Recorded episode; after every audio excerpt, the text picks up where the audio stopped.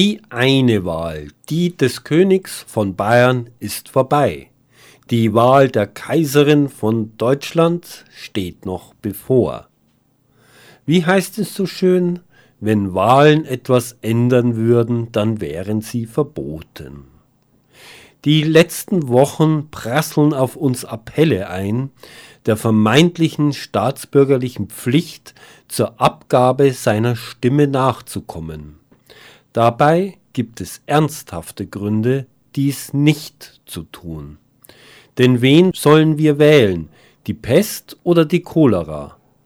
Ich möchte nichts schlecht reden, aber die zur Wahl stehenden Parteiideologien und Repräsentanten derselben sind bei der Analyse der derzeitigen Situation der Menschen, ihrer Probleme und der von den Parteien angebotenen Lösungen aus meiner Sicht keine reale Wahl. Politik sollte nach gründlicher Analyse und Erkenntnis der Lebensbedingungen der Menschen durch praktisches Handeln eine Verbesserung der Lebenssituation anstreben. So eine etwas urtümliche Definition von Politik. Doch was hat Politik erreicht, wenn wir uns die realen Lebensverhältnisse der Menschen betrachten? Wir leben in einer der reichsten Länder der Welt auf Kosten der Armen. Wir importieren Agrarprodukte aus Ländern, in denen Menschen verhungern. Nicht, weil wir selber hungrig sind, sondern um unsere fälschlicherweise als Automobile bezeichneten mobilen Giftgasanlagen zu betreiben. Reaktion der Politik auf dieses Verbrechen an der Menschheit Fehlanzeige. Allenfalls marginale Änderungen bisheriger Ziele aber keine echte Abkehr von einer solchen menschenverachtenden Politik. Ein anderes Beispiel ist die ökonomische Verwertung des Menschen. Seit einem Vierteljahrhundert haben wir nach offiziellen Zahlen durchschnittlich mehr als drei Millionen Arbeitslose. Dies dank technischen Fortschritts und der Verlagerung von Arbeitsplätzen in Länder mit Sklavenarbeit. Aber Arbeitslose werden bekämpft. Es darf sie nicht geben.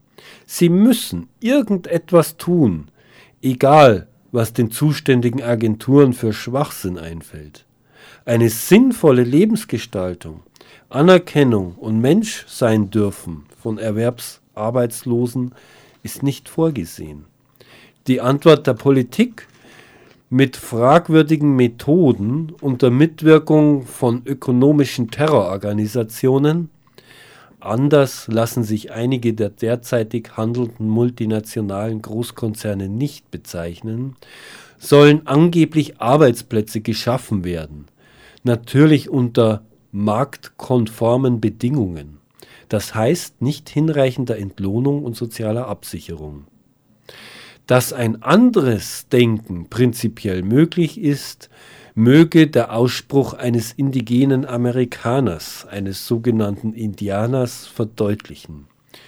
Nur gut, dass uns der weiße Mann entdeckt hat, denn vorher hatten wir nicht einen Arbeitsplatz. Mit anderen Worten, eine neue Definition von Arbeit und Würdigung von Pflege, Erziehungsarbeit oder auch zur Muße, zur Entwicklung der Persönlichkeit in Zeiten von Millionen Arbeitsloser. Diese Definition gibt es von keiner der Parteien. Alle wollen nur Arbeitsplätze schaffen. Für mich stellt sich schon vor der Kritik an Parteipolitik in einer Welt komplexer Zusammenhänge und vielfältiger Lebenswelten die Frage nach dem Existenzrecht von Nationalstaaten. In Zeiten, in denen multinationale Großkonzerne die wirtschaftlichen Rahmenbedingungen den Staaten und ihren Repräsentanten diktatorisch vorgeben, kann von einer echten Demokratie nicht mehr die Rede sein. Und im Falle Deutschlands kann aus meiner Sicht der Dinge seit 2008 nicht mehr von der Bundesrepublik Deutschland die Rede sein.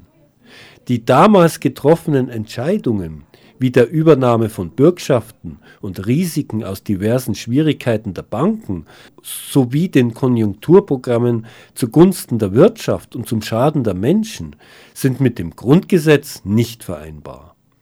Menschen leiden in vielfältiger Weise an und durch dieses Wirtschaftssystem, haben nur bedingt angemessene medizinische Versorgung, insbesondere im Alter, alle zwei Wochen sterben so viele Menschen an Luftverschmutzung wie bei den Anschlägen am 11. September 2001. In der reichen Stadt München sind über 2000 alte Menschen ans Bett fixiert, weil keine hinreichende menschliche Pflege möglich ist.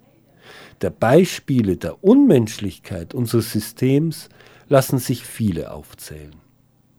Wir bräuchten ein Schrumpfen der Wirtschaftsleistung und damit des Ressourcenverbrauchs. Denn dieser immense Raubbau an den Ressourcen verschlechtert nicht nur die Lebensbedingungen der heutigen Generation.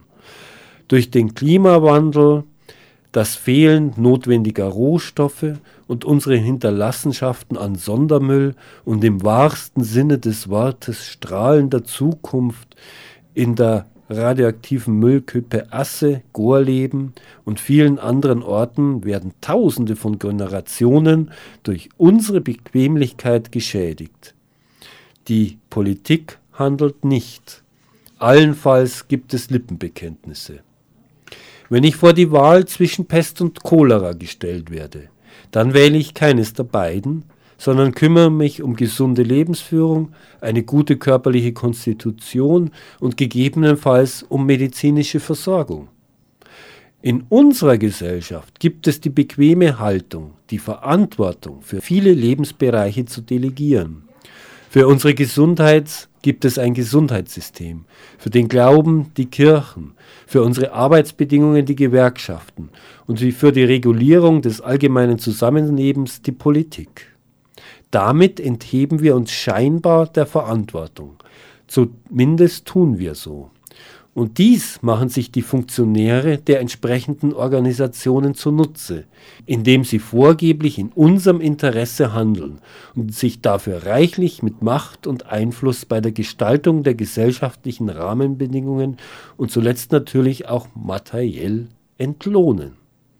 Und darum müssen wir angeblich wählen gehen.